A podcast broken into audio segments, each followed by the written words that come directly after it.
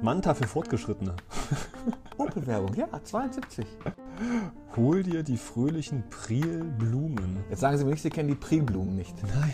Echt nicht? Und wir machen jetzt Aalen 72, 50 Jahre. So sieht's aus, Herr Reckermann. Eine neue Runde Aalen 72. Herr Dr. Wendt, schön, dass Sie den Weg ins Studio, in unser Tonstudio gefunden haben. Wie geht's Ihnen? An diesem sonnigen Tag, lieber Herr Reckermann, geht's mir wunderbar. Bin gerade durch den Stadtpark nochmal gelaufen mit einer Thüringer Rostbratwurst in der Hand. Zumindest das, was man hier am ehesten dafür halten kann. Aber war okay, war okay. Und ich hab, ähm, kam auch am Kocher vorbei. Und das ist ja das heutige Thema unter anderem. Umweltschutz werden wir uns heute mit beschäftigen. Vor 50 Jahren. Es hört ja eigentlich gar nicht auf mit dem Umweltschutz. Wir müssen aber noch einmal kurz springen in die Sendung, ähm, wo wir uns über Ei, ei, die ei. Landtagswahl oder die Ostverträge unterhalten haben. Das hat was bewirkt. Also wir werden gehört. Das ist ja schon mal gut. Immerhin. Ähm, ich habe schon Abbitte geleistet bei Frau Engelhardt, denn ich hatte ja unter anderem Kollegen zitiert und mir dann auch seine Wortwahl zu eigen gemacht und habe von diesem Kaffeeklatsch, als Helmut Kohl in der Stadthalle war. Und ähm, liebe Grüße an Frau Engelhardt, Von mir auch. die, die das artig mitorganisiert hat äh, damals und gesagt hat, das war kein Kaffeeklatsch, Leute, das war eine politische Veranstaltung. Wir haben uns echt ins Zeug gelegt, damit auch die Frauen so in der Politik so ein bisschen mehr äh, Gehör finden. Äh, ja, also ich habe mich dafür artig entschuldigt. Es hat auch noch eine weitere Reaktion gegeben von ähm, äh, Dr. Alfred Geisel. Ah, Den werde ich demnächst in meinem Podcast haben. Der nämlich sagte, ah, die Ostverträge, da bin ich gespannt, wie das ausgeht. Er sagte, die Ostverträge wären gar nicht das zentrale Thema gewesen. Das hätte schon sehr viel Politik, ähm, äh, andere politische Themen gegeben. Wobei das, was wir beide analysiert haben, ja schon sehen, dass es sehr, sehr deutlich war. Ne? Also äh, die ganze Berichterstattung, aber auch die Kandidaten selbst, die sich vorgestellt haben. Ähm, ich erinnere mich, dass, dass Herr Geisel ähm, durchaus schon gesagt hat, auch das Thema Umweltschutz und, und Schule. nennt er ne? alles, Genau. ja. Aber ähm, äh, die Stimmung war ja eher eine andere. Da waren wir wieder bei den Ostverträgen. Genau, bin ich auch mal gespannt, was der Dr. Geisel dazu zu sagen hat. Also ich bin mir sicher, dass es auch für politisch interessierte Menschen einen Haufen andere Themen gab. Aber also zumindest in der Medienwahrnehmung wurde das alles erschlagen durch bundespolitische Themen. Ja? Und es wurde ja auch genauso kommuniziert. Also ich erinnere nur an Rainer Barzel, der in seiner, bei seinem Wahlkampfbesuch eigentlich nur ein Thema hatte. Ne? Und das war Ja. gegen die sozialliberale Regierung, gegen äh, die Ostverträge. Ja, aber freue ich mich darauf. Und jetzt haben wir wieder ein Thema, was eigentlich immer aktuell ist und auch ein- aktuell geblieben ist. Ne? Umweltschutz, Ja. 72. ewig, ewig jung, ewig altes Thema. Ich, hab, ich bin ja auch Historiker und ich muss sagen, ich habe mich jetzt für diesen Podcast auch zum ersten Mal historisch mit dem Thema beschäftigt. Und da kann man ja zurückkommen, wirklich bis in die Antike, ne, bis ins Euphratstal vor 5000 Jahren. Letztendlich da, wo es dichte Besiedlungen gibt, ist Umweltverschmutzung, ist Umweltschutz ein Thema. Und damals war es dann eben der Bau von Kanalisationen, was die Römer ja dann auch gemacht haben und so weiter und so fort. Aber klar, es ging damals nicht um eine saubere Umwelt der Umwelt willen, sondern es war eigentlich immer der Mensch im Mittelpunkt. Ne? Auch im Mittelalter beispielsweise, da ging es dann weniger um Gewässer, da ging es dann mehr um Wald, ne? das hölzerne Zeitalter. Man baut mit Wald, man heizt äh, mit, mit dem Holz, man braucht natürlich auch den Wald als Nahrungsort für Schweine etc. pp. Ganz, ganz wichtig. Und da gibt es dann eben auch so eine Art Schutz des Waldes, ganz, ganz strenge Regeln. Man darf da nicht jagen, das Tier, das dürfen nur die Adligen. Man darf da seine Schweine nur zu einer bestimmten Zeit reinstecken. Man darf äh, nur zu einer bestimmten Zeit und auch nur gegen Geld Holz rausholen zum Heizen etc. pp. Das wird ganz, ganz streng im Mittelalter, in der frühen Neuzeit ähm, reglementiert. Aber auch da ist das Thema eigentlich nur der Mensch. Ne? Schutz des, der Interessen des Menschen, der Adligen, Schutz der, ja, der Bewohner, der Armen, die irgendwie mit dem Holz klarkommen müssen, so gut es geht. Und das bleibt auch noch in der Industrialisierung so, ne? als ähm, der Mensch anfängt, äh, zentriert Fabriken zu bauen und wirklich wie nie zuvor zu produzieren, aber eben auch als Nebenprodukt eben auch zu zerstören, ja? Umwelt zu zerstören, äh, Gewässer zu ähm, vergiften, äh, Luft zu verpesten in großer Zahl äh, im 19. Jahrhundert. Auch da ähm, beschwert man sich über das Thema. Ne? Es ist auch immer wieder ein Thema ne? ähm, zwischen den Dorfbewohnern, den anliegenden Dorfbewohnern oder Stadtbewohnern und den Fabriken. Aber auch da ist die Reaktion, okay, wir müssen auf der einen Seite die Interessen der Kapitalisten schützen ne? und auf der anderen Seite gucken, dass die Volksgesundheit, so hieß das nicht, komplett vor die Hunde geht. Man baut dann Gartensiedlungen, ne? man gibt den Leuten ein bisschen abseits der Städte so Raum, wo sie sich ein Häusel bauen können mit Garten hinten raus, frische Luft. Ähm, auch im Sinne des Zurück zur Natur. Ne? Das ist ja auch so ein Thema des 19. Jahrhunderts. Ist, die Menschen romantisieren die Natur erstmals. Man geht wandern, man entdeckt Aussichten. Die Romantiker besingen und beschreiben ähm, die Natur in ihrer romantisierten Form spätere Zeiten gehen dann die Jugendgruppierungen raus. Ne? Das ist ja auch die Geschichte, auch schon vor der völkischen Bewegung, die verschiedenen Sing- und Jugendbewegungen, die, die Natur als vermeintlich unzerstörten, natürlichen Raum äh, wiederentdecken. Und die Nazis, klar, die überspitzen das fürchterlich in ihrer Blut- und Bodenideologie. Ne? Schutz der Landschaft, Schutz des Bodens für den Schutz äh, des, ähm, ja, des deutschen rassischen Geschlechtes letzten Endes. So, das, ist, das ist die Entwicklung. Aber nochmal, zum dritten Mal wiederhole ich mich. Ja, Umweltschutz gewissermaßen, man nennt es damals nicht so, aber nur zum Besten des Menschen willen. Und das verändert sich tatsächlich erst so massiv vor 50 Jahren, vor gut 50 Jahren, über, in der Zeit, über die wir heute sprechen werden, ganz ausführlich. Ja, wir sind im Jahr 1971, ne? Es geht so ein bisschen. Ja, genau, bisschen also früher los. Richtig, richtig. Ich muss, ich muss auch äh, heute schon zugeben, wir sprengen heute ein bisschen unser Konzept. Wir werden über 72 reden, ähm, aber auch schon ein bisschen vorher loslegen. Ne? Äh, das war in den 60er Jahren eigentlich. Ähm, ich glaube, ich bleibe mal erstmal so bei der Nachkriegszeit so allgemein. Wirtschaftswunder, ne? den Menschen sind oftmals nur knapp den Tod entkommen. Jetzt heißt es Geld verdienen und vergessen die Wirtschaft brummt, ähm, man denkt an alles, an den eigenen Konsum, an das eigene Fortkommen, man vergisst ganz gerne, dass die Natur unter diesem extremen Wirtschaftswachstum auch zu leiden hat. Das ist in den 50er Jahren eigentlich kein Thema und wird es tatsächlich in der Bundesrepublik erst in den 60er Jahren.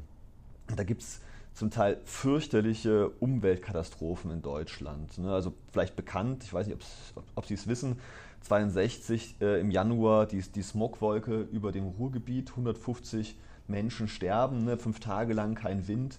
Das Stickstoffdioxid hängt unten drin in den Städten. Äh, auch Babys sterben, ne, die, den, die diese fürchterliche Luft einatmen müssen. Äh, und Willy Brandt sagt kurz darauf, wir brauchen ein Ruhrgebiet, wo wir den blauen Himmel auch wieder sehen können. Ja. Und Sozialdemokraten sind in der Zeit auch echt die Ersten, die sich das so schnappen, ne, diesen, diese Begrifflichkeit Umweltschutz taucht auch erstmals auf in den 60er Jahren in den Parteiprogrammen der SPD. Die CDU ist da hinten her, auch die FDP sammelt da später erst so ein paar äh, äh Worte mit auf. Aber die SPD fängt eigentlich damit in den 60er Jahren auch an. Das ist quasi die Zeit. Äh, auch Gewässerschutz. Ne? Im ähm, Juni 69 vor Koblenz, der Mittelrhein wird vergiftet. Bis heute weiß man nicht warum also tausende Fische, vielleicht Millionen Fische sterben. Äh, es gibt Fotos von, von Flugzeugen, Luftbildfotos, wo in diesem Bereich der Rhein aussieht wie Silber, ne? aufgrund der Leiber der Fische, die oben an der Wasseroberfläche tot schwimmen. Also es ist wirklich äh, unfassbar und das schockiert die Menschen auch. Und die Diskussion beginnt damals in den 60er Jahren. Ne? Also wir haben das Foto von Apollo 14 war es, glaube ich, ähm, die fliegen ja einmal um den Mond rum und fotografieren die Erde. Ähm, das Foto ist, glaube ich, als Blue Marble, also als äh, blaue Marmorkugel äh, in die ja, Weltgeschichte eingegangen, wo den Menschen erstmal bewusst geworden ist, mein Gott, also um uns rum ist nichts. Irgendwie müssen wir überleben, wenn wir nicht aufpassen. Wir haben da draußen auch nichts und vielleicht sollten wir äh, ein bisschen besser auch uns um das kümmern, was wir haben. Ähm, Rachel Carson schreibt 62 Der stumme Frühling und vor allem über das Tiersterben, die Erdverschmutzung. Ähm, der Tag der Erde wird 1970 zum ersten Mal gefeiert. Club of Rome haben wir schon mal gesprochen, da sind wir jetzt direkt im Jahr ja. 72. Und im selben Jahr findet erstmals ähm, die UN-Weltumweltkonferenz statt, die wir ja bis zum heutigen Tag kennen, wo verschiedene globale Resolutionen getroffen werden. Also das ist quasi äh, Greenpeace 71 gegründet, ne?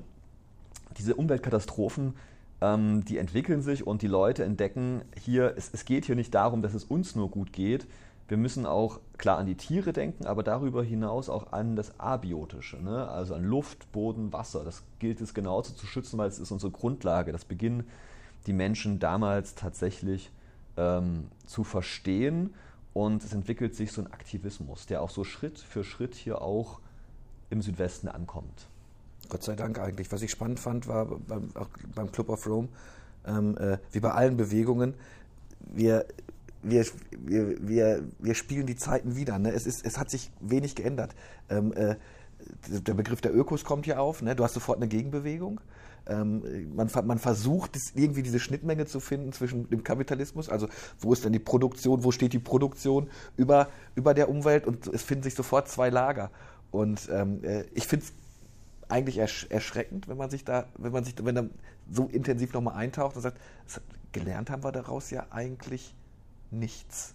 Null. Ja, richtig. Und es gab halt nach diesen 70er Jahren auch, ähm, es ist halt keine gerade Bewegung, die nach oben zeigt. Ne? Es gibt immer wieder Rückschläge. Und tatsächlich erleben das die äh, bundesrepublikanischen Deutschen 1973 mit der Ölkrise. Ja? Plötzlich ist das Geld wieder knapp. Man hat so keine Zeit und kein Geld mehr für extra Themen in Anführungszeichen wie den Umweltschutz. Äh, gut, von Klimawandel spricht man eh noch gar nicht, das ist noch weit weg. Und die SPD verabschiedet sich von ihren eigentlich ziemlich revolutionären und wichtigen Ideen und Thesen eine ganze Zeit lang, beziehungsweise spielt halt in den 70er Jahren dann leider nicht mehr so eine große Rolle, weswegen sich dann eine andere Partei das Thema schnappt. Und ich glaube, das ähm, ist ein großer Aderlass, den die, manche Sozialdemokraten vielleicht bis heute bereuen. Ne? Also kann ja vielleicht auch mal Herr Dr. Geisel was dazu sagen, das würde mich sehr interessieren. 1980 die Gründung ähm, von den Grünen, ja, später dann Bündnis 90 die Grünen eben auch geschehen, weil die SPD für ein paar Jahre das Thema hat ein bisschen liegen lassen oder zumindest nicht so wichtig genommen hat wie zu Beginn dieses Jahrzehnts, über das wir heute reden wollen. Ja. Naja. Also wie gesagt, es ist ein Thema in Deutschland, aber es ist auch zunehmend ein Thema hier in Südwestdeutschland. Ähm, der Bodensee wird, ist fürchterlich verseucht zu Beginn der 70er Jahre. Man errechnet, habe ich mal gelesen, Entschuldigung, eine Milliarde D-Mark die nötig sind, um ausreichend Kläranlagen äh, zu errichten, um den See irgendwie zu retten. Das Schwäbische Meer, das schlägt natürlich äh, viele, viele Schlagzeilen. Hm, Im Juni, Juli 72 feiert man in Stuttgart die erste Umweltmesse, die sogenannte Umwelt 72 auf dem Killesberg. Das ist auch ganz interessant, wo man sich dann quasi selber ausrechnen kann, ähm, ziemlich schön gekennzeichnet oder symbolisiert, durch Kügelchen, die man von links nach rechts schiebt, wie viel CO2 das Auto ausgestoßen hat, um überhaupt hier hinzukommen. Ja, da kann man quasi von einer ja. Tonne in die nächste das rüberschieben. Also man auch wirklich versucht, so zu erziehen, Umwelterziehung zu machen. Äh, und das findet auch in der Schwäbo immer wieder Niederschlag, das Thema. Ne? Am stärksten aber natürlich, wenn lokale Themen betroffen sind. Und das ist in Aalen nicht die Luft wie im Ruhrpott, weil hier ist einfach ein bisschen mehr Platz. Die Industrie ist ein bisschen verteilter, die Mittelständler. Das große Thema in Aalen, ich habe es schon vorhin angesprochen, ist natürlich das Gewässer. Und ähm, ich glaube, wir werden heute über zwei Themen reden. Über den Kocher selbst und über die Badeseen bei Elwang. Womit wollen wir denn anfangen, Herr Reckermann? Fangen mit dem Kocher an. Ich finde ich, ich, ich find, ich find beide Themen äh, natürlich spannend, weil man, äh, ich komme ja aus dem Ruhrgebiet und ähm, das erste, als ich das hier, wenn man, wenn man hier ist, diese Badeseen, super. Ne? Ja. Also du, Kinder haben sich gefreut, guck mal, da gibt es einen Badesee, da gibt es einen Badesee. Diese, diese Thematik, über, über die wir gleich ja plaudern werden, ähm, war da ja schon ganz anders. Wobei wir sind wieder sehr aktuell dabei heutzutage. Es gibt keinen Badesee mehr, in dem man eigentlich reingehen darf hier in, in, in Baden-Württemberg, weil man einfach diese Haftungsgründe äh, nennt als erstes. Ich fand das toll. Ähm, hab hab, ähm, ähm, als sie dann als, als wir uns dann Sie haben mir freundlicherweise wieder die Sachen zur Verfügung gestellt. Als ich beim Koch habe, habe ich gesagt, hm, es musste, hier musste es stinken. Ja. Und im Ruhrgebiet, ich weiß, wie selbstverständlich, wenn meine, wenn meine Großmutter die Wäsche rausgehängt hat, war die schwarz halt. Das, das war einfach so. Also man, man sah es förmlich, was man sich da permanent in die Lunge reingepfiffen hat. Die Reaktionen waren aber, es hat diese Bewegung nicht gegeben, weil man natürlich im Ruhrgebiet wusste, da geht, Vater geht auf, ein, geht auf Zeche und äh, man sägt natürlich nicht auf dem Ast, auf dem man sitzt oder der einen ernährt. Ähm, äh, und hier fand äh, finde ich, finde ich den Kocher spannend. Lass uns mit dem Kocher anfangen. Genau, also ich will jetzt nicht behaupten, das mal klarzustellen, dass die Luft in Aalen so gut war äh, damals wie heute. Nee, weiß Gott nicht, weil es auch mit den ganzen Beheizungsanlagen und so weiter äh, zusammenhängt. Aber was die Menschen am meisten gestört hat und was in der Schwerpo immer wieder auftaucht, ist die Verschmutzung des Wassers und insbesondere auch des Kochers. Ich weiß nicht, ob Sie das wussten, um 1970 ist der Kocher, gehört der Kocher zu den am schlimmsten, verschmutztesten äh, Gewässern überhaupt in Deutschland oder zumindest Flüssen, soweit ich weiß. Und man hat mal errechnet, ich glaube bei einer, bei einer chemischen Untersuchung 1973, dass der Kocher äh, bei Westhausen siebenmal giftiger ist als der Rhein äh, beim Ruhrpott tatsächlich. Ne? Hängt natürlich auch mit der Größe zusammen und so weiter, ja. verdünnt sich das alles im Rhein ein bisschen mehr. Aber es war einfach ein, äh, ein schmutziges, ein, ein schillerndes, ein äh, stinkendes Gewässer bis tief in die 80er Jahre. Und das zu diesem Zeitpunkt schon über 100 Jahre lang. Ja, es ist, ähm, ich hatte ja schon gerade ein bisschen ausgeholt mit Industrialisierung und tatsächlich ist der Kocher auch schon zum Zeitalter der Industrialisierung in Aalen ein Problemkind und äh, ein Grund auch für Sorge. Ähm, es gibt sogar schon einen Aufsatz in Aalener Jahrbuch zu dem Thema äh, verseuchter, verseuchter Koch. Übrigens haben wir hier, kann ich mal hier placken tatsächlich. Der Hinweis, wir haben sämtliche Aufsätze des Ahlener Jahrbuch online, wie der Name schon sagt, jetzt online verfügbar. Auf der Seite www.alm.de-geschichte finden Sie die alle wunderbar aufgezählt und eben auch diesen genannten Aufsatz über den verschmutzten Kocher. Da geht es nämlich nicht um die 70er Jahre in dem Aufsatz, sondern um die 1890er Jahre tatsächlich. Ja, da gibt es eine Zellstoff- und Papierfabrik, nicht Palme, sondern eine andere. Ähm, ungefähr dann, wo später das, äh, das, äh, die Gebrüder bauen, nahe der Erlau. Die lassen halt damals schon Zellulose in großer Zahl in den Kocher und verseuchen ihn und machen ihn quasi unbenutzbar, worüber sich die Aalener namens den, des Stadtschultheißen Paul Meyer massiv aufregen äh, in den 1890er Jahren sogar juristischen Elwang Recht bekommen, ne, dass die da Lebensgrundlage zerstören für die Menschen in Aalen, sodass dann tatsächlich, ich glaube 1900 oder 1897, dieses Werk geschlossen werden muss. Also schon zu diesem Zeitpunkt ist die Verschmutzung des Kochers ein großes Thema. Und er, erfolgreicher Klimaaktivist. so hätte er es, glaube ich, nicht gesehen. äh, aber auf jeden Fall als Schützer seiner Mitbürger hätte der Paul Meyer sich definitiv verstanden. Ein anderes Problem, wir, wir dürfen ja nicht nur über die Industrie sprechen, ist natürlich auch ähm, die, das Abwasser der Bürger. Wissen Sie, wie zu Beginn des 20. Jahrhunderts das funktioniert hat in Aalen? Schießen Sie los. Eine Kanalisation ist gerade erst im Entstehen. Die wird teilweise noch in den 20er, 30er Jahren gebaut. Teilweise gibt es verdohlte Kanäle durch die Stadt. Bürger von Aalen kennen das ja durchaus noch. Ne? Diese sind ja noch markiert im Pflaster, die ja. gerade durch die Gassen durchführen. Und da wird dann teilweise auch weggekippt. Ja? Aalen hat erst ab 1870 eine moderne Wasserversorgung. Mit der Entsorgung, bis die modern ist, das ist immer Mitte des 20. Jahrhunderts. Ne? Also es ist wirklich so, dass die Bürger in Aalen, in der Altstadt, teilweise ihre Geschäfte äh, im Dixie-Klon, Anführungsstrichen, da teilweise außerhalb des Gebäudes, in diesen kleinen Innenhöfen, zwischen den Häusern äh, hinterlassen haben. Und das Zeug wurde dann halt abgeholt, teilweise von, äh, von dem Dienst, äh, der dann quasi dafür verantwortlich war, den Kram dann eben wegzupumpen, wegzubringen. Erst ab 1950, 54 hat Aalen eine moderne Kläranlage im Hasennest, die gibt es ja noch bis zum heutigen Tag, ne? also nördlich von Zeiss, da oben da Richtung Industriegebiet, Richtung ähm, Wassereifingen wo dann eben auch äh, unter anderem auch Wassereifingen äh, auch unter Kochen angeschlossen werden, dass zumindest das kein Problem mehr ist, was die Leute halt in ihrem Haushalt an Abwasser machen. Ein Problem bleibt aber in den 60er Jahren eben das, was die Industrie, vor allem die Papierindustrie und ähm, die Textilindustrie in Unterkochen macht. Also sprich, jetzt muss ich die Namen nennen, ne? also es ist Palm auf jeden Fall. Ähm, und auf der anderen Seite steht da natürlich auch ähm, die Lindenfarb, die da wirklich auch giftiges Zeug, Zellulose da ähm, in den 60er Jahren in den Fluss hineinpumpt.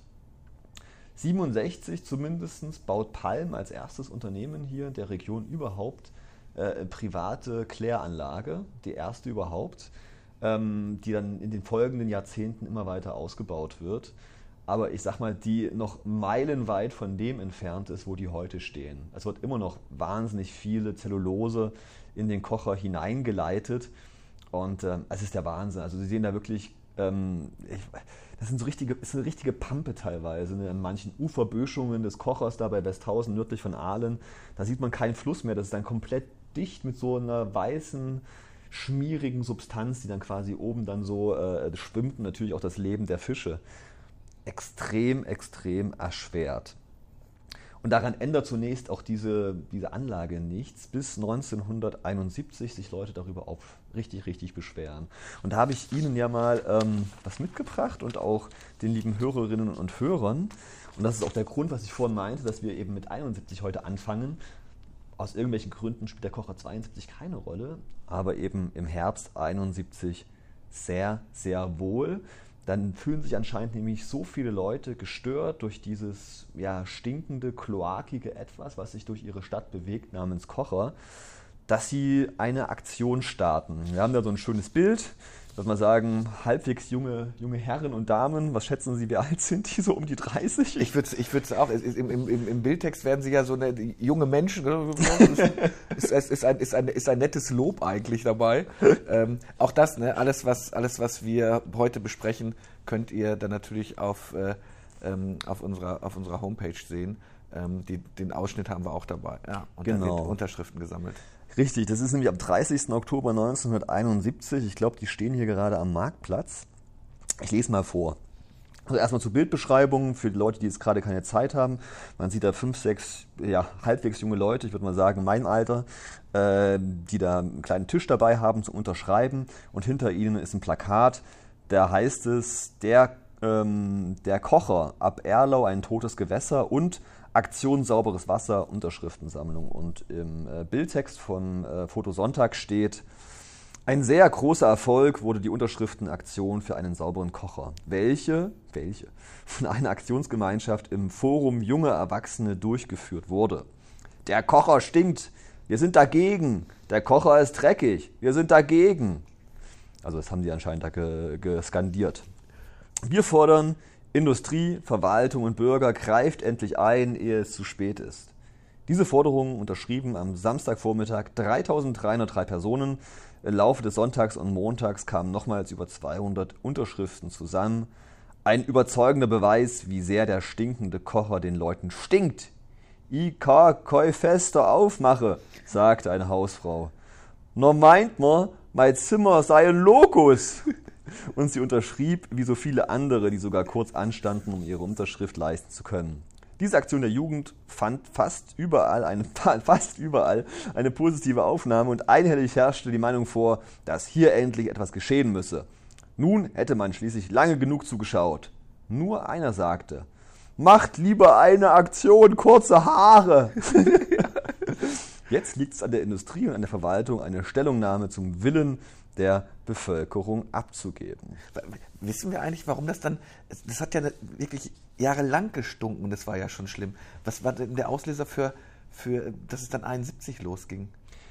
Ich denke, das ist das wachsende Umweltbewusstsein. Man hat das einfach nicht mehr so hingenommen. Mhm. Ne? Es ist äh, auch die mediale Aufmerksamkeit, die Berichterstattung, dass es halt einfach, ähm, man, man, dass es einfach nicht normal ist, was hier passiert es hat was damit zu tun, dass gewisser Wohlstand herrscht, dass man eben auch die Zeit und die Möglichkeit hat, sich äh, mit solchen Themen auch tatsächlich zu beschäftigen. Und da geht es dann eben nicht mehr nur um das Überleben wie nach dem Krieg. Nee, da ging es eben auch um Lebensqualität. Und die Lebensqualität war eben massiv eingeschränkt durch dieses giftige Gewässer, wo man ja auch seine Kinder eben nicht lassen wollte. Wir haben viele, viele Kinder in den 60er, 70er Jahren. Ähm, die Generation Boomer ist da gerade unterwegs in Aalen, sehr, sehr viele Kinder. Und da sieht man das natürlich auch, ähm, ist es natürlich auch ein, ein Beginn einer gewissen Jugendbewegung. Viele junge Menschen machen viel Stress, die 68er, klar, sind auch so ein Thema. Man nimmt nicht mehr hin, was von oben äh, kommuniziert wird, die Verwaltung, man protestiert dagegen, man macht den Mund auf, man sieht sich als mündiger Demokrat. Diese Entwicklungen, die wir ja schon angesprochen haben, die typisch sind für die, für die späten 60er Jahre und für die 70er Jahre, die werden natürlich auch beim Thema Umweltschutz wirksam. Und deswegen beginnt man sich hier auch tatsächlich in der Form äh, aufzuregen. Ich wage zu bezweifeln, dass das die, das, das erste Mal war, dass sich jemand wirklich äh, beschwert hat in dem Maße. Aber es ist in unserer Zeit der erste, würde ich mal sagen, große, die große öffentlichkeitswirksame Bürgeraktion, ne, die wirklich von unten kam. Grassroot heißt das ja, ne? also dass man darauf aufmerksam macht. und ja, auch erfolgreich ist. Ne? Ich meine, hier steht 3500, später werden es dann sogar, glaube ich, 3700 Unterschriften. Das ist ein Zehntel der Bevölkerung von Aalen zu dem Zeitpunkt. Also da hat jeder Zehnte unterschrieben und da kann halt jeder irgendwie auch mitempfinden, wenn man nicht grundsätzlich Jugendbewegungen blöd findet, wie der Herr hier, der die Haare gerne kürzer abgeschnitten hätte. Und vielleicht ein gewisser Herr Dr. Konrad Heiß, oder? Was, was halten Sie davon? Ich, ja, ich, ich, ich weiß es gar nicht. Ich weiß ja auch, was, was Sie anspielen, den, den, den Leserbrief. Schießen Sie erstmal los. Genau, also wir hatten ja schon häufiger mal äh, gesprochen über Dr. Konrad Heiß, ähm, den damaligen ähm, Herausgeber der Schwäbischen Post und gleichermaßen Vorsitzenden der CDU-Fraktion, äh, der sich auch hier bemerkbar macht und öffentlich äußert über diese Protestaktion und wenige Tage später, ich glaube vier, fünf Tage später, in der Schwäbischen Post einen Leserbrief veröffentlicht, wo er Stellung bezieht. Ich würde mal ganz gern so ein bisschen Ausschnitten vorlesen. Also er richtet sich da quasi an diese Gruppe von Bürgern, namentlich Herr Holtkamp, äh, der dafür stellvertretend äh, exponiert stand. Und ähm, er lobt erstmal. Also mit der Kritik Sauberhaltung des Kocherflusses befinden Sie sich in guter Gesellschaft mit all den Bemühungen, die sich um den Umweltschutz im Allgemeinen und die besonderen Probleme des Wasserschutzes bemühen. Tatsächlich hat die Verschmutzung nicht nur der kleinen Flüsse, sondern auch der großen Ströme ein bedrohendes Maß erreicht. Und jetzt kommt aber die Kritik von Holtkamp in ihren Leserbrief, schreibt jetzt ähm, Dr. Theis, fragen Sie die Parteien im Kreistag und Stadtrat, was sie über die pflichtmäßig geleisteten Lippenbekenntnisse hinaus dagegen unternehmen wollen. Jetzt erklärt er, verteidigt erstmal äh, Konrad Heiß die Herren und Damen, die da sich einsetzen für das öffentliche Wohl, was man sagen muss, dass es vor allem Männer sind zu dem Zeitpunkt, ja. Und ähm, dann kommt er aber zur Generalkritik. In den kommunalen Par Parlamenten fällt häufig das Wort die Millionen, die wir vergraben, sehen die Bürger nicht. Tatsächlich wandert der größte Teil der öffentlichen Investitionen in den Tiefbau, das heißt in den Bau von Straßen, Kanalisationen einschließlich Kläranlagen. Es ist einfach nicht richtig zu sagen, es sei in den letzten 20 Jahren in den Städten und Gemeinden des Kreises Aalen im Hinblick auf Entwässerung, Kanalisation einschließlich den dazugehörigen Aufwendungen für den Straßenbau nichts geschehen. Es sind hierfür Hunderte von Millionen ausgegeben worden. All diese Aufwendungen kommen direkt ihrem Problem sauberer Kocher zugute. Alle Parteien in den kommunalen Verbänden können guten Gewissens auf diese Leistungen hinweisen. Ohne den Bau der Kanalisation und den Kläranlagen würden die Verhältnisse bei den öffentlichen Gewässern völlig katastrophal sein.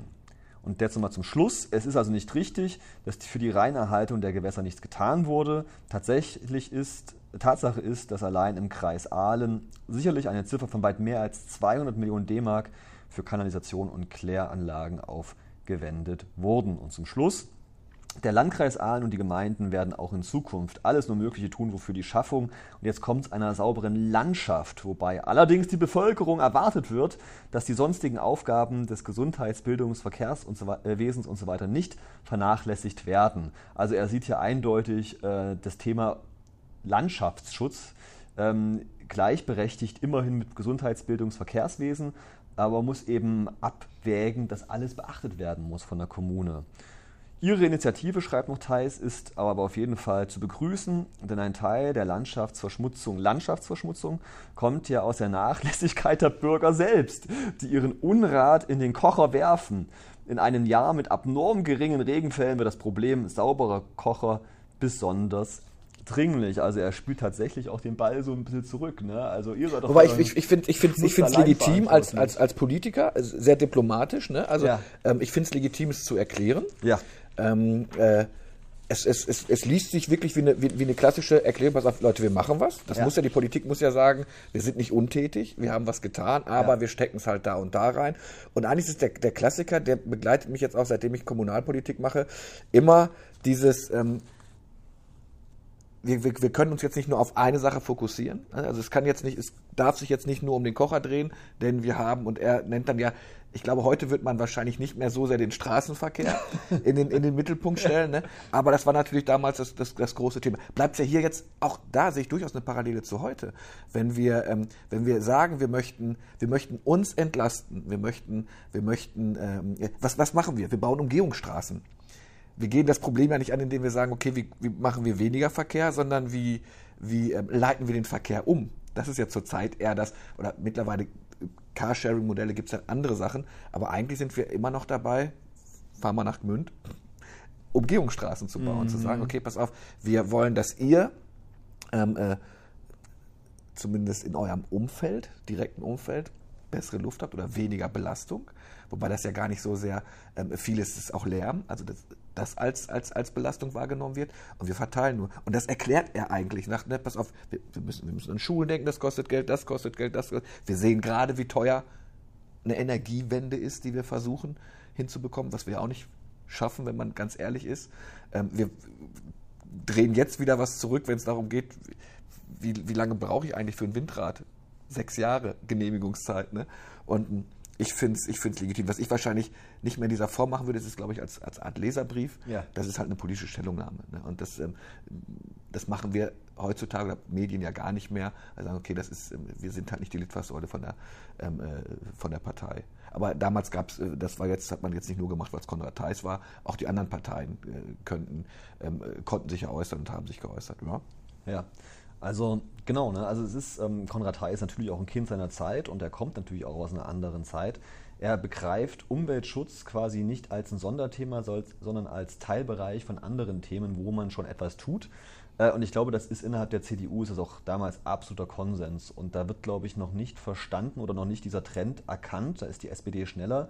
10 Prozent der Bevölkerung unterschreibt hier innerhalb von zweieinhalb Tagen. Also da ist offensichtlich eine Notwendigkeit da, das vielleicht auch als, äh, als ein Sonderproblem zu begreifen, was wir vielleicht auch, auch so angehen müssen. Und natürlich hat er recht, ähm, es gibt auch in den 70er Jahren noch äh, genügend Dörfer, darüber werden wir noch reden, ne, die keine Kläranlage haben und die natürlich auch zur Verseuchung beitragen. Es gibt natürlich die Bauern, die damals relativ unreglementiert ihre Jauche auf die Felder schmeißen und im Sommer regnet es mal stark und dann wird der Kocher auch belastet ein Grundproblem, aber, und das ist ja noch gar nicht Teil der Diskussion hier, ist die Kritik an der Industrie, die eigentlich notwendig ist. Ja, Palm macht was, aber offensichtlich reicht es halt nicht. Lindenfarb macht anscheinend viel zu wenig zu dem Zeitpunkt.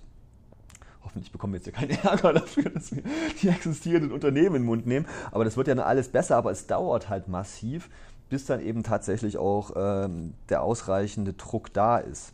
Ich kann vielleicht noch mal so ein bisschen referieren, was danach passiert, nachdem hier Konrad Heise darauf beantwortet hat.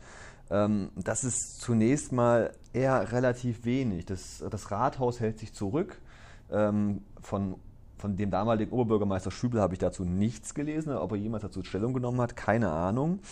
Und es wird immer wieder von außen reingetragen, das Thema. Also beispielsweise 1973 da gehen äh, Schüler aus Westhausen auf die ARD-Redaktion von Teletechnikum zu. Ich weiß nicht, ob Ihnen das was oh, sagt, nee, das diese Sendung. Und die erzählen ihm davon, zeigen ein paar Fotos und der zuständige Redakteur ist so beeindruckt, das ist, glaube ich, der kommt dann von Wiesbaden oder von Frankfurt runter, um das hier zu zeigen, der schmutzigste Fluss Deutschlands so ungefähr. Ne?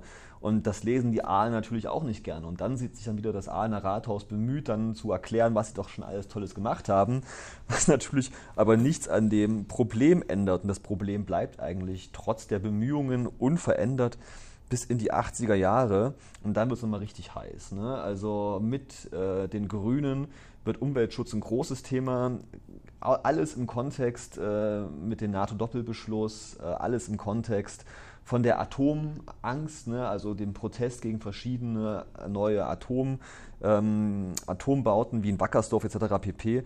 Da kommt dieses Thema auch schmutziger to Kocher nochmal so richtig ähm, auf den Tisch. Als zum Beispiel 1983 der BUND hier ganz lokal Palm verdächtigt, dass Palm angeblich, sage ich bewusst, nachts heimlich ungeklärtes Abwasser in den Kocher ableitet, was dann in der Schwerpo auch ausgetragen wird, dieser Streit. Palm wiegelt ab, sagt, das war nicht so, alles Quatsch, ist alles falsch, ähm, kann sich aber dann trotzdem drei Jahre später nicht verwahren, dass das Regierungspräsidium droht, das droht tatsächlich 1986 der Firma Palm, den Laden dicht zu machen, wenn sie nicht endlich ähm, dem entsprechenden Kochersanierungsprogrammvorgaben eine Kläranlage erweitern, ausbauen, um den Kocher zu schützen. Auch die Lindenfarb kriegt ihr, äh, äh, kriegt ihr Fett weg. Die müssen ein komplett neues äh, Kanal bauen, etc. pp. Und jetzt reagiert Palm und weiht 1989 mit großem Primborium äh, eine supermodernes, ein supermodernes neues Klärwerk ein. Lindenfarb macht das vermutlich ähnlich, dazu habe ich jetzt nichts lesen können, sodass sich eigentlich ab den 90er Jahren relativ zügig ähm, die Wasserqualität des Kochers verbessert. Ja? Ich hatte mich mal bei einer anderen Gelegenheit, deswegen habe ich es auch vorhin angesprochen, mit dem Stadtpark, äh, mit dem Stadtgarten beschäftigt. Und der wird noch Ende der 80er Jahre äh, als unschön betrachtet, weil man da oftmals es nicht aushält, weil der vorbeifließende Kocher ohne Ende stinkt. Da will man auch mit den Kindern nicht hingehen. Der ist wirklich so ein bisschen vergessen und ein bisschen verlassen. Das ist wirklich ein bisschen traurig eigentlich, die Situation des Parks. Und das wird tatsächlich auch erst besser, als innerhalb der 90er Jahre man da wieder gerne hingeht, ne, das Wasser schön aussieht, man dann später auch, ich glaube, das ist dann in den frühen 2000ern, diesen Venushafen baut oder Ende der 90er Jahre, ne, wo dann man da schön da bis in Kochereien sitzen kann. Heute schwimmen die Flore äh, Forellen wieder drinne. Aber offensichtlich hat es halt diesen massiven politischen Druck dann gebraucht, der natürlich auch nicht von, von, von nirgendwo herkommt, der kam ja von den Bürgern, dass sowohl die Kommunen als auch die Industrie vielleicht auch neue Technologien nutzt, dass der Kocher sauber wird, so sauber wie er heute ist. Aber davon ist man halt 1972 noch extrem weit entfernt, das muss man ganz, ganz ehrlich sagen. Aber ich, äh, weil äh, Sie ja gesagt haben, ah, wir nennen dann Firmennamen. Ich finde, das, das gehört zu der Geschichte einer Stadt, das gehört zu der Geschichte einer, einer Firma. Ähm, man kann ja durchaus einen, einen, sehr, sehr positiven Prozess sehen, wenn man, wenn, bleiben wir mal bei Palm, wie modern das ja. Unternehmen heute aufgestellt ist, wie wegweisend, also schon, eigentlich muss man ja schon sagen, führend in der Technologie, auch in der umweltfreundlichen ähm, Technologie, die dort eingesetzt wird, für viele, viele Millionen, so äh, viele, viele Millionen Euro. Ähm, da nochmal den, den, den, den Sprung auch zu, zu meiner alten Heimat. Im Ruhrgebiet, der Kocher, den es hier gab, das war bei mir, was die Emscher. Heute ist das quasi Naherholungsgebiet Emscher Radweg. Wenn Sie das in den 70er Furchtbar. Jahren, der war der, ähm, der, der, die Emscher, ein, ein, ein, wirklich ein, das war ein offener Fäkalienkanal, das kann man gar nicht anders sagen. Es wurde alles reingemacht, wurde extrem verrohrt, aber nicht komplett, sondern der blieb offen. Das heißt, es stank bestialisch. Äh, diesen ganzen Fluss, an dem man heute wunderbar herradeln kann, musste, musste mit, ähm, mit, mit Zäunen geschützt werden. Ich weiß, es war, man hat ganz fiese, man hatte immer ein kleines Kind als, als, als Schild, was in diesen, in diesen, in diese Emscher plumpste. Das hat mir immer totale Panik äh, verursacht. Also ich habe mich diesem Fluss sowieso nie genähert, weil der bestialisch stank. Ähm, und wenn man überlegt, dann irgendwie kam es mir auch vor, jetzt geht es auf einmal schnell. Ja. Aber eine Zeit lang war das, es war, du, du hast, man muss es so deutlich sagen, man hat auf die Scheiße anderer Leute geguckt. Und das äh, floss mitten durch, durch Ortschaften. Das ist ja. unglaublich. Unglaublich. Ich habe da auch was zu erzählen. Ich bin ja groß geworden in Ostthüringen. Und wenn man bis vor ein paar Jahren sich meinen Wohnort, das war ähm, quasi eine Vorstadt von Gera, äh, angeschaut hat und bei Google Maps so ein bisschen rausgezoomt hat, hat man wirklich wenige Kilometer östlich davon den, ich glaube, zweitgrößten, damals zweitgrößten Tagebau der Welt gehabt. Urantagebau tatsächlich, ne? wo bis in die späten 80er Jahren ähm, die Wismut äh, Uran abgebaut hat für, ähm, genau, für die Sowjetunion letzten Endes. Das war die sogenannte Wismut AG und die haben dann quasi das da rausgeholt. Das waren Deutsche, die das quasi gefördert haben, aber es wurde weitestgehend alles an die Sowjetunion verkauft für die dortigen Atomkraftwerke. Und ähm, das war eine, eine, Umweltkatastrophe für die Region. Und als ich ein Kind gewesen bin, also so Anfang der 90er Jahre, war es mir streng verboten, äh, in den Bach von Liebschwitz, so hieß der Ort, also den Bach zu gehen und da zu spielen. Ähm, weil der damals noch als komplett verseucht galt. Ne? Also dass da quasi das strahlungsfähige Material sich da sedimentiert hat und abgestrahlt hat. Und dieser, ähm, dieser, dieser Bach war noch zu Beginn der Mitte der 90er, der war noch uringelb, also wirklich so ein richtig tiefes Gelb, wie man wirklich nicht lange nicht getrunken hat. Irgendwie so sah das aus. Fürchterlich. Und ich weiß noch bis heute, ich habe das einmal mit Kindern gemacht, haben da so ein bisschen da rumgerannt, haben da ein bisschen gespielt. Und als meine Mutter das rausgefunden hat, habe ich, glaube ich, den schlimmsten Ärger meines Lebens bekommen. Also wirklich, daran kann ich mich noch gut erinnern. Da war ich vielleicht, so weiß ich nicht, sieben oder sechs oder sieben, keine Ahnung. Und es ist ja einer der, der großen bundesdeutschen Projekte jetzt der 2000er Jahre gewesen, dieses ähm, dieses Gebiet, diesen riesigen Tagebau bei Gera, Ronneburg heißt es, äh, zu renaturieren. und schön zu gestalten. Und heute ist der Bach super hell und ich glaube, der zugehörige Fluss, die Weiße äh, Elster, die ist äh, im Top-Zustand, da fühlen sich alle Fische wohl. Gut, es gibt auch keine Industrie mehr im Osten, das trägt natürlich auch dazu bei, da die Lederindustrie, die da alle gab, die ist alles verloren gegangen.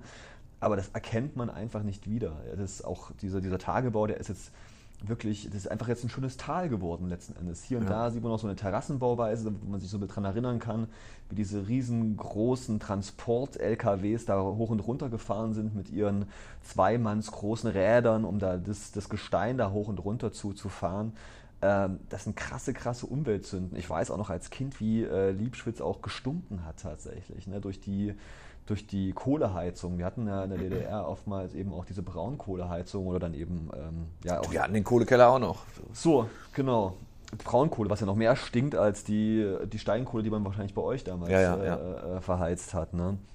Und das war in der Luft. Man konnte eigentlich im Winter abends, morgens unmöglich da die Fenster aufmachen, weil also hat man tatsächlich, glaube ich, gleich alles direkt auf die Lunge geraucht letzten Endes. Jetzt wusste man aber doch, jetzt nehmen wir mal den Kocher wieder.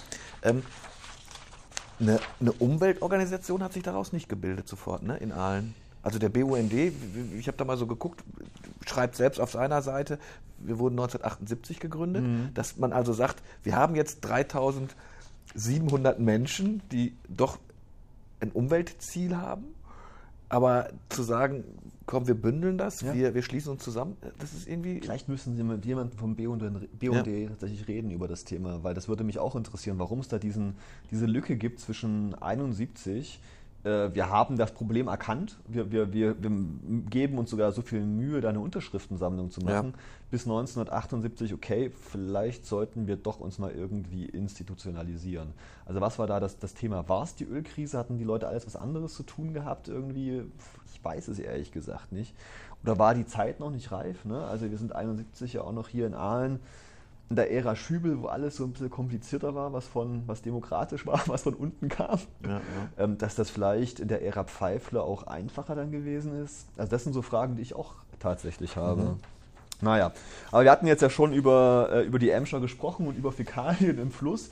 Wollen wir mal zu dem zweiten großen Thema kommen, Bitte. zum Jahr 72. Da ist nämlich mal wieder Erwin Hafner unterwegs, ähm, im nördlich von Aalen bei Ellwangen. 18. Mai lese ich hier gerade, datiert die Aus, äh, Ausgabe. Und es geht, klar, wie jetzt eben auch gerade, die Freibad-Saison beginnt, die Leute wollen wieder nach draußen, die Leute wollen schwimmen gehen. Um eine Warnung des Umweltamtes. Ja, ich lese mal hier den Titel vor. Alarmierende Untersuchungsergebnisse Fäkalien fließen ungeklärt in unsere Badeseen. Gesundheitsamt Doppelpunkt. Gefahren nicht verschweigen. Und ich lese mal zumindest das Vorwort vor. Die Badesaison steht kurz bevor. Da kommt vom Gesundheitsamt die alarmierende Nachricht, dass in sämtlichen Badeseen des Ellwanger Raumes nahezu ungeklärte Fäkalien und häusliche Abwasser fließen.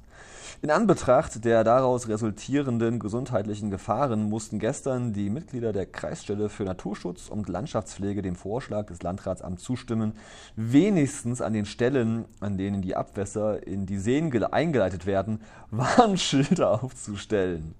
Und dann gibt es auch eine zweite Hiobsbotschaft, die heißt, äh, dass bis weiter auch die Haftungsfrage nicht klar ist, was passiert, wenn jemand da im Badesee was, was zustößt. Es äh, gibt keinerlei sanitäre Anlagen da an diesen wunderschönen Seen, äh, keine Toiletten, keine Duschen, so wie das heute ja zum Teil der Fall ist, was eben ein Gesamtproblem ist.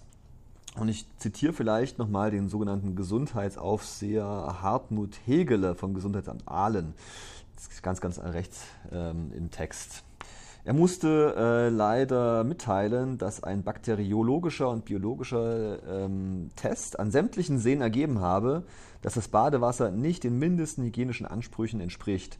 Durch die geringen Niederschläge sei die Wasserqualität noch schlechter geworden. Zitat wir sind keine übertriebenen Gesundheitsapostel, erklärte Hägele. Aber wir können beim besten Willen nicht länger schweigen. Wir sind verpflichtet, auf die möglichen Gefahren aufmerksam zu machen, die sich daraus ergeben, dass in allen Seen Abwässer, äh, zum Teil im Sonnenbach, die Kanalisation äh, von Bersbach mehr oder weniger ungeklärt in die Seen eingeleitet werden. Dazu kommt noch bei starken Regenfällen genau dieses Thema Jauche etc. Mhm. PP, was ich gerade eben auch schon angesprochen habe. Und ich weiß nicht, ähm, Herr Reckermann, haben Sie auch den Kommentar von Erwin Hafner links daneben äh, auch gelesen? Aber äh, Sie haben schöne, wahrscheinlich wieder schöne Zitate rausgesucht. Bitte einmal. also, Erwin Hafner, Überschrift, und der Oberstaatsanwalt schweigt. Nicht nur das Wetter vermasselt uns die lang ersehnte Freibad-Saison. Es ist zum Grausen, wenn man die jüngsten bakteriologischen Testergebnisse über das Wasser unserer Badeseen vernimmt. Da fließt also häuslicher Kot und Jauche in den See. Und darin tummeln sich Junge und Alte, ohne dass sie etwas davon ahnen. Selbstverständlich müssen da Warntafeln aufgestellt werden, um die Erholungssuchenden wenigstens vor den schlimmsten Tiefen zu warnen. Weiter unten an den Dämmen soll zwar besser sein, wer aber hat da noch unbeschwerte Freude am erfrischenden Nass? Also, was gibt es? Ist eine, macht eine Kette von äh, einander abhängigen Momenten für diese Sauerei verantwortlich. Da wäre zum ersten die nötige Sanierung und die bloße Zulassung des Gemeingebrauchs der Seen, die ja ebenfalls noch aussteht, genügt nicht, um an den Seen ordnungsgemäße Zustände zu schaffen. In den Gemeinden, von denen ungeklärte Abwässer in die Seen eingeleitet werden, müssen Kläranlagen gebaut werden. Dazu sind diese jedoch finanziell nicht in der Lage. Auch der Landkreis kann in Anbetracht seiner Aufgaben hier nur in geringem Maße einspringen, ohne erhebliche staatliche Zuschüsse, also vom Land und vermutlich auch vom Bund geht es also nicht. Danach geht er nochmal ein auf das Thema Haftungsrisiko, was uns jetzt ein bisschen weniger interessiert. Aber äh, es ist schon, ist schon ordentlich, ne? Also da ist er schon deutlich, der Herr Hafner, oder Herr Rekord? Ja, ja, aber dafür A war, war äh, Erwin Hafner da immer für bekannt. Ja. Also äh, wir hatten ja auch schon am Anfang, äh, dass er, als er die Rückendeckung seines Verlegers gesehen hat, gesagt, okay, es muss, ich finde auch ein Kommentar muss, muss zünden. Ich mag die nicht, die so sowohl als auch oder ja. äh, ne, die, diese, diese, diese halbherzigen. Ähm, zumal wenn es die Meinung ist. Ich glaube eher, dass wir das Problem haben, dass viele das dann immer gleich auch als, als Zeitungsmeinung sehen. Ja. Da muss man sehr deutlich sein. Ja. Das ist es nicht. Das ist die Meinung eines Autors. Aber äh, klar, damals muss ich ja fast sagen, die, die Schwepo war, war eine One-Man-Show, wenn man so möchte. Ne? Das, das, stand er halt für, war, war überall zugegen. Ähm, äh, hochspannend, ich finde, ein Klassiker. Ich glaube, hätten Sie mir nicht gesagt, wer es geschrieben hätte, hätte ich gewusst, wer es geschrieben hat. Also Allein schon die Überschrift. Und der Oberstaatsanwalt schweigt. ja, also das, das, äh, das Er hat auch das Gespür zu haben, es ist natürlich ein Riesenthema. Ja. Also die, auch bei uns wird es ja immer, sobald es wärmer wird, wird das ein Thema sein, Badesee. Und äh, gerade jetzt, wo man noch mehr sensibel ist, ähm, ich weiß, ich meine, war das 2014 oder sowas, da hatten wir mal einen Badesee, oder es gab, die werden ja regelmäßig untersucht inzwischen, also die ja. Wasserqualität muss ja gemacht werden. Und allein das Wort äh, Darmbakterien löst ja schon eine ganze Menge aus. Ne? Also das ist, ähm, das, da kann man mit einem so einem Wort kann man echt äh, ja. eine, eine, touristische Region auch, auch niedermachen. Und ich meine damals, tauchte, irgend, gab es irgendeinen Fehler, ich kriege es aber nicht mehr ganz so hin, wo man einen Badesee, wir haben ja hier 10 bis 11, ich weiß gar nicht, wie viele, 10 glaube ich haben wir bei uns, ja, ich, ich meine, wir haben eine ganze Menge, ich gucke mal durch, ich habe sie noch alle, also 11, 11 haben wir letztes Jahr auf, auf, mhm. aufgeführt bei uns.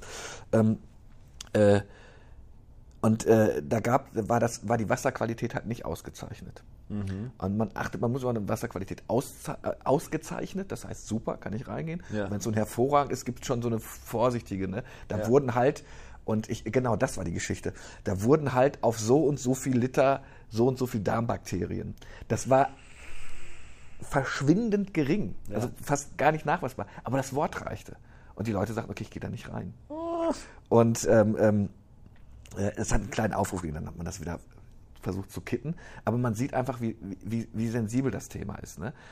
Es geht heutzutage, gucke ich selbst, also wenn man dann selbst Kinder hat, sowieso drauf, wie ist die Wasserqualität? Darmbakterien möchte ich nicht. Kein Kind lässt den Mund zu, wenn es schwimmt. Ist halt so. Ähm, und natürlich guckt man, äh, guckt man immer, gibt es noch, gibt's noch äh, vernünftige ähm, äh, äh, Freizeitangebote da. Also wenn wir heutzutage eine Geschichte über Badeseen machen, ist immer, gibt es einen Kiosk in der Nähe, gibt es Toiletten, das ist ja ganz, ganz wichtig Absolut, in der ja. Nähe. Ähm, und äh, gibt es Badestege, also dass ich irgendwie reinspringen kann und, so, und sowas dabei habe. Ja, und das, das Badesee war natürlich dann das damals das, das große Thema.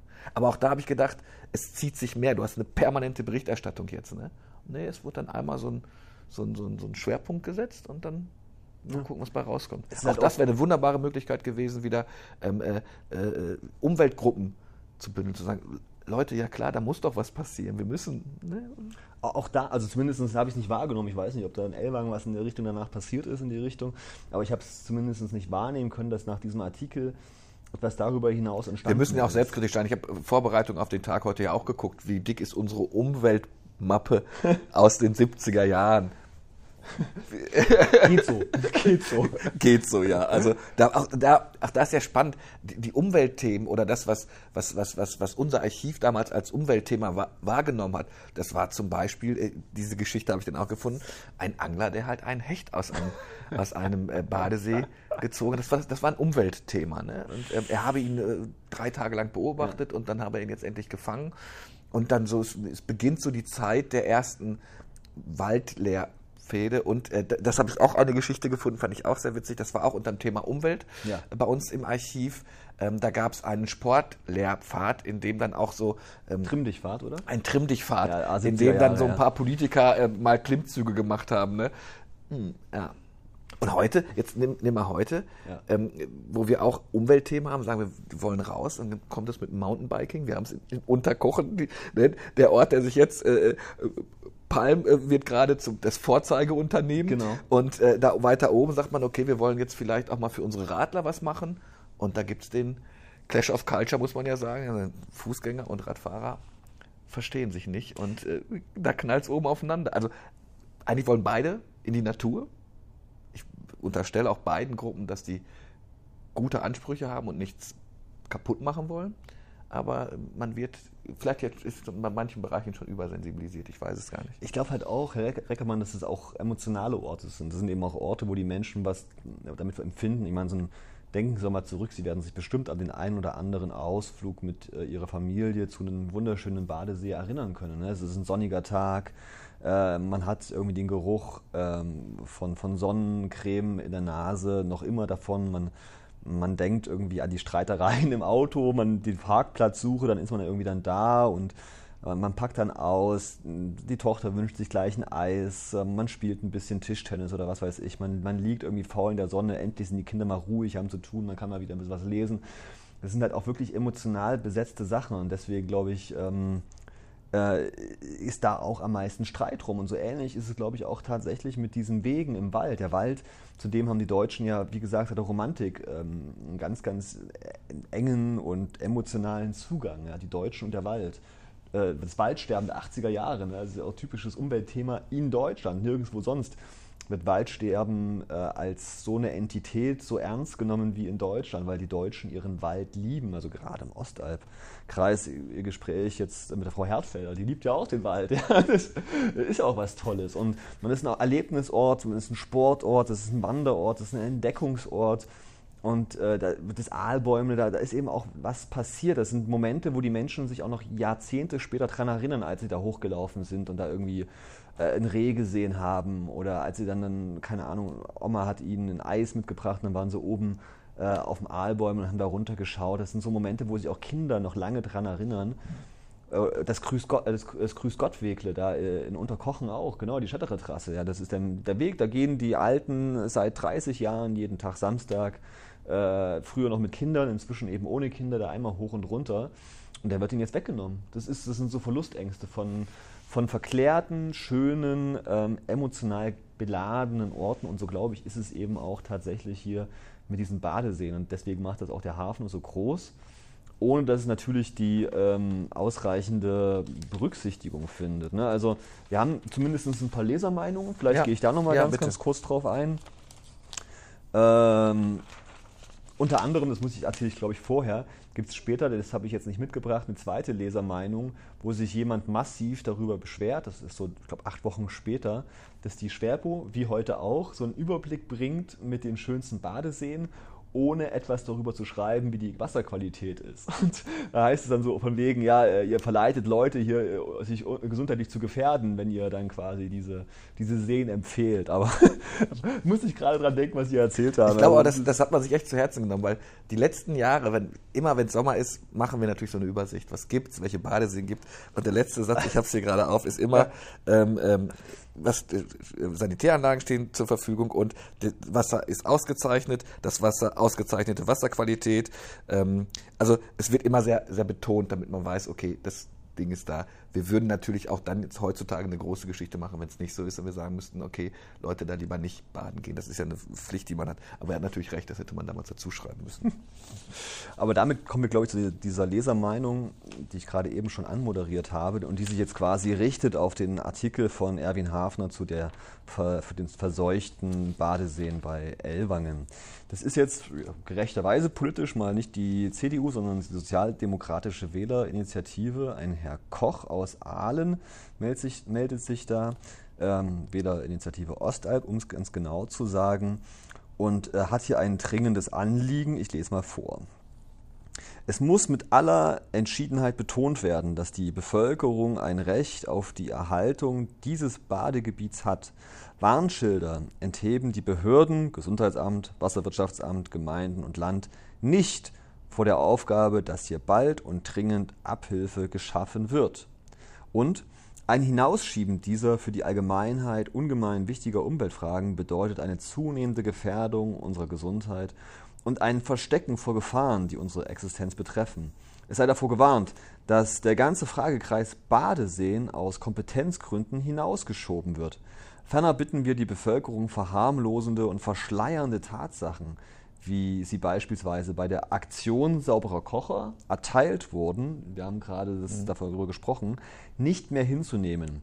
Jeder befragte Betrieb behauptet dort, nur einwandfreies Abwasser, Abwasser einfließen zu lassen. Also hier der Koch, der spannt jetzt schon den Bogen Richtung, äh, Richtung Unterkochen, Richtung die Industrie, dass die da eben auch abgewiegelt haben, wo es eigentlich aus seiner Sicht nichts abzuwiegeln gibt. Und ich finde, was in diesem Leserbrief so schön rauskommt, ist, ähm, dass anders als Dr. Theis sieht er das schon als ein Problem an sich, was auch eine besondere Berücksichtigung benötigt. Er, er schreibt äh, von ungemein wichtigen Umweltfragen, die existenzgefährdend sind. Ja.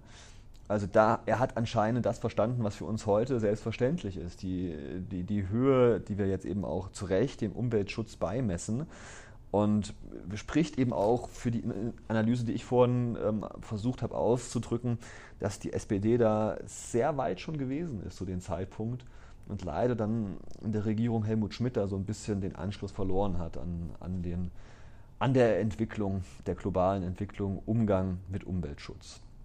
Wenn wir in 50 Jahren wieder podcasten würden, wären wir weiter in dem, in dem, in dem, in dem Thema? Ich glaube schon. Ich glaube schon. Und ich hoffe es sogar. Ja?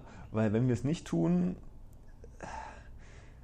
reden wir eben tatsächlich nicht mehr nur von lokalen Umweltzerstörungen, äh, so wie das in den 70er Jahren der Fall ist, sondern dann geht es dann wirklich schon um äh, eine Verordnung Änderung unserer Umwelt, die tatsächlich auch existenzgefährdend sein kann.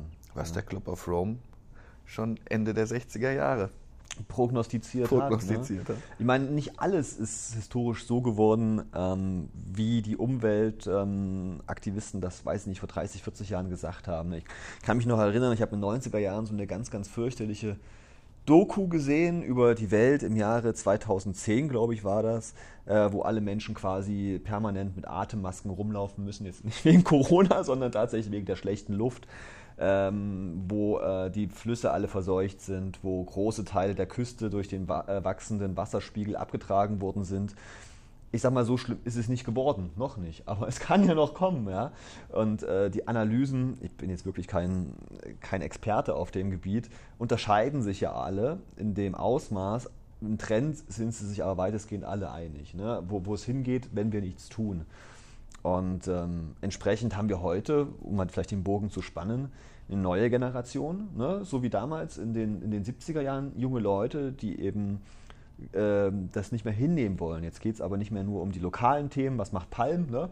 sondern jetzt geht es wirklich äh, um Themen, was macht China zum Beispiel, ne? was macht denn die USA, was macht Brasilien, was macht Indien. Äh, auf einer ganz, ganz anderen Ebene, wo wir mit herkömmlichen politischen Verhandlungsprozessen, wir rufen mal beim Gesundheitsamt an, ne? damit die das mal klären, da, da, kommen wir einfach nicht mehr weiter. Ne? Da braucht es globale Gremien und wie eben die schon seit 50 Jahren existierende UN-Versammlung, die wir auch dieses Jahr wieder im Dezember mit mäßigem Interesse verfolgen werden, vermutlich, äh, wo dann halt äh, wachsweiche Kompromisse dann äh, kommuniziert werden, die dann wieder nicht eingehalten werden. So. Und ich kann mir schon vorstellen, dass sich diese Jugend, die Generation Z, das sind sie ja zum großen Teil, die sich da ähm, da engagieren, dass sich das auch noch weiterentwickeln wird, ne? dass die noch ja, lauter werden. Im, Im, Journalismus gibt es ja jetzt auch die spannende Diskussion. Ich, ich, mir kommt auch immer noch das Wort Umweltaktivist drüber, ne? aber ähm, die sagen, die da so, so eine Art, ähm, wir, wir, wir machen das, wir bringen durch, dieses, durch diese Begrifflichkeit Umweltaktivist, bringen wir das so ein bisschen in so eine Art militärische Nummer, ne? das ist, oder so eine Radikalität, die es ja eigentlich nicht hat. Das sind, das sind Menschen, die sich halt um unsere Umwelt zum Glück. Sorge, eben, zum, zum Glück, Glück, Sorge zum Glück, machen. Ja. Zum ja, Glück, ja. genau. Ne? Also ich meine, wir hatten in den 70er Jahren auch eine Radikalisierung. Ich hoffe, dass es dazu halt nicht kommt. Ne? Also dass dann dass man dann eben auch mit Gewalt äh, darauf reagiert. Vorstellbar ist es, ne? also wenn dann halt nicht genug passiert. Aber andererseits, man muss ganz ehrlich sagen, die größten Umweltsünder sitzen halt nicht mehr so richtig bei uns. Ja, haben wir auch, ich weiß, es gibt noch das ein oder andere Kohlekraftwerk.